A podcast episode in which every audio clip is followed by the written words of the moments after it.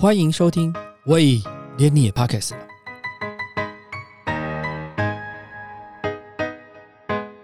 大家好，我是威廉，今天要讲一个精品家族跟时尚黑寡妇的故事。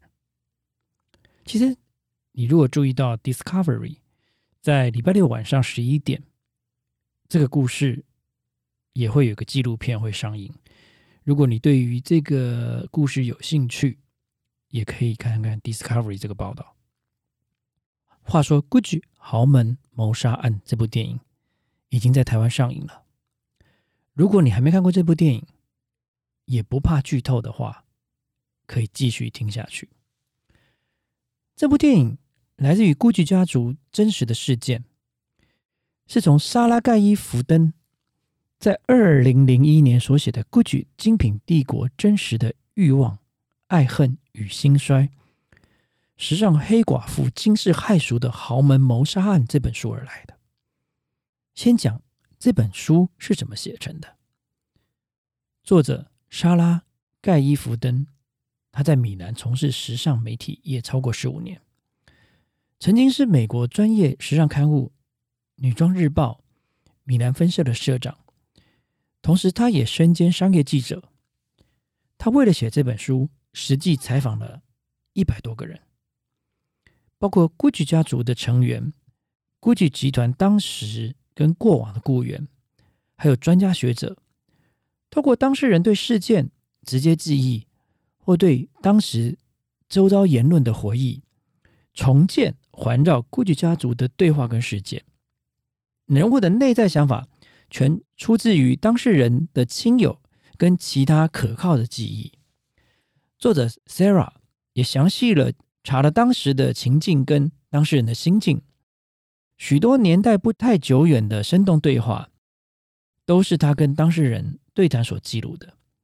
这样可以让大家对于书籍的内容的可信度会有你自己的一把尺。让我们回到电影里面，这部片子主要讲的是 GUCCI 创办人孙媳妇派翠基亚，也就是 Lady Gaga 演的这个主角，如何跟丈夫莫里奇奥 GUCCI 相识相恋，后来渐行渐远，由爱生恨，甚至于买凶杀前夫的经过。男主角。亚当·崔佛演的就是 GUCCI 的第三代家族继承人莫里奇奥·古 i 这部电影上映之后，GUCCI 家族的成员跟时尚黑寡妇派翠吉亚本人对电影都颇有微词。当然了，你如果事情被人家发挖出来了，当然很不开心嘛。但是你如果对时尚名人稍稍有研究，又看过《Sarah》这本书，你就可以发现，电影跟真实。世界里面跟书籍的描述里面都有一些出入的地方。为了区别电影跟现实跟书籍有不同之处，关于电影的部分，都会用演员的名字来称呼他演的角色；而现实跟书籍的部分，我们就会直接用角色本尊的名字。在电影中，两个人相遇在一九七八年米兰的一场派对，派对主人是亚当·薛弗的朋友。Lady Gaga 对于主人似乎不太认识。从两人的互动来看，Gaga 似乎比较是主动的一方。在舞厅跟亚当吹佛跳舞时，不断的想挑逗对方。后来吹佛还是决定像灰姑娘一般的逃离。后来 Gaga 在亚当吹佛家门前盯梢，就跟踪他，一直到一个看起来像图书馆或者书店的地方。然后呢，出现制造一个巧遇的错觉。可是根据 Sarah 的书上所描述，这是完全不同的两件事情。现实生活中，两人相遇是在一九七零年十一月二十二号的一场派对。派对的主人是两位共同的朋友，Victoria 莫里奇奥对于派翠西亚是一见钟情，一看他就被迷倒了。反而是派翠西亚不怎么爱想要搭理这个莫里奇奥。作者访问派翠西亚的时候呢，派翠西亚是这样说的：一开始我根本不喜欢他。当时我跟别人订婚了，但是当我跟未婚夫解除婚约的时候，Victoria 告诉我说，莫里乔深深爱着我。事情就是这样一点一滴的累积，即便是他后来犯了许多错，他是我最深爱的人。帕翠西亚出狱之后，接受 Discovery 节目《古驰夫人》黑寡妇帕翠西亚的采访，表示：“我与莫里奇奥第一次见面很尴尬，我的好朋友对我说。”把莫里奇奥·古奇拖来派对。我还问他莫里奇奥·古奇是谁。派对西亚还说莫里奇奥想要跟他聊聊。派对西亚说等一会再说。在那时候，派对西亚已经发现莫里奇奥已经喜欢自己了。后来他们到夜店去续托，佩瑞西亚搭着另外一个男人的保时捷离开。莫里西奥开的是比较小的车子。这时候你就发现说，其实保时捷很重要的。佩瑞西亚当时就认定莫里西奥是个 loser。后来佩瑞西亚接到莫里西奥的电话，要约他一起共进晚餐。莫里西亚对派瑞西亚说：“哎，你觉得嫁入 GUCCI 家族会怎么样？”派瑞西亚还回答他说：“什么啊，你疯了！”就两个就开始 date 了。电影中，嘎嘎在爸爸的卡车运输公司中当会计。现实生活中，佩特西亚说：“我活到这把年纪，从来没有工作过，我此时又何必过去工作呢？”因为二零一一年秋天，佩特西亚获得假释的机会，但是他拒绝了，原因就是他假释出狱之后必须从事兼职工作，于是他宁可继续待在牢里，也不要工作，做出了拒绝假释的决定。这在当时也造成了轰动。电影中，亚当·崔佛为了跟 Gaga 在一起，被杰瑞米·艾朗饰演的爸爸赶出家门之后，就去投靠了 Gaga 了。Gaga 的爸爸也让亚当·崔佛在自己的卡车运输公司里工作，两个人就这样结婚了。Gaga 跟亚当·崔佛结婚之后，生下一个女儿。亚当·崔佛接到爸爸病重的消息，回到米兰跟爸爸和解后，爸爸就过世了。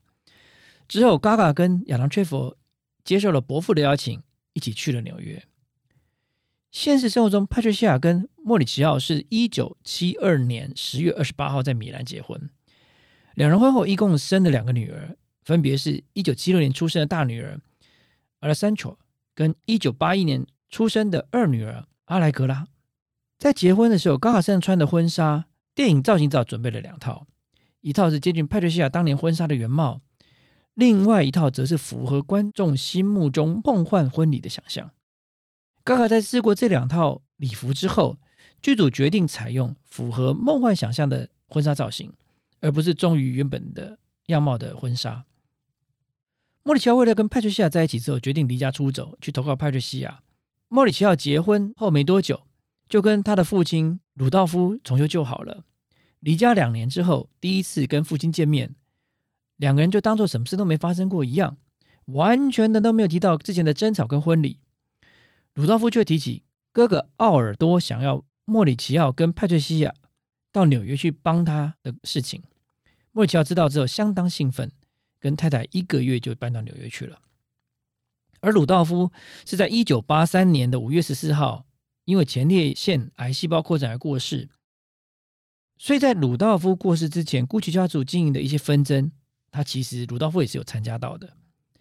在电影中。亚当·崔佛在一九八三年的时候，在米兰出席了 Gianni Versace 的春季服装秀，现场还有演员安东涅罗·安努奇亚塔所饰演的时尚老佛爷 Karl Lagerfeld，在现场看秀的时候还带了一只白猫。可是，在实际上，一九八三年的一月，Karl Lagerfeld 在 Chanel 担任创意总监，发表他在位的第一场高级定制服装秀时，大获好评。一雪他在 Chanel。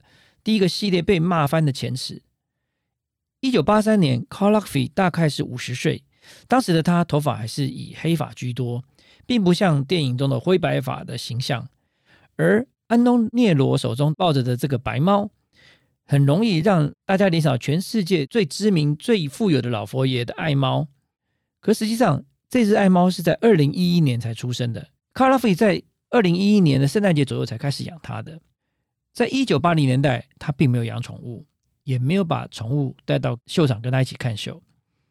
我们在猜测，可能是因为 Karl Lagerfeld 在电影中只是出现了几秒钟，而且没有任何台词。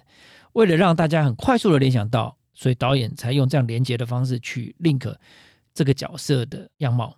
但是他的目的达成，但就是跟事实是不太相同的。同样的，亚当·崔佛的伯父阿尔·帕西诺也是如此。在电影中，七十岁因为儿子杰瑞德瑞托揭发逃漏税而坐牢。当法官判决时，他只是默默接受，不发一语。但事实上，奥尔多·古奇因为儿子保罗揭发他逃税去坐牢时，他在纽约被判刑的时候是一九八六年九月十一号，八十一岁高龄。书中描述奥尔多在法庭上用不留意的英文，请法官从宽量刑，他说：“我还是很抱歉，对一切发生的事情都深感抱歉，对我所做的一切深感抱歉。我请求得到你们的宽恕，我向您保证，这事情不会再发生。”然后奥尔多用崩溃的嗓音告诉法庭，他已经原谅儿子保罗了，还说：“任何想看到我有这一天的人，有些家族的成员已经善尽他们的职责，其他人则得到复仇的快感。”上帝将是他们的审判者。后来，奥尔多因为逃避七百多万美元的美国所得税，被判处一年又一天的刑期。奥尔多的儿子保罗从一九八一年到一九八七年，对父亲跟 GUCCI 公司提出了十起诉讼。GUCCI 家族纵横三十多年的爱恨兴衰，而时尚黑寡妇又如何因爱生恨？莫里西奥遭到杀害的始末又是如何？请继续锁定我们下一集的节目。感谢你收听，喂，连你也 pass 了。如果你喜欢我们的节目的话，请记得帮我们按赞、订阅、加分享，也欢迎留言告诉我们你对节目的想法，或者是想听的主题哦。谢谢你。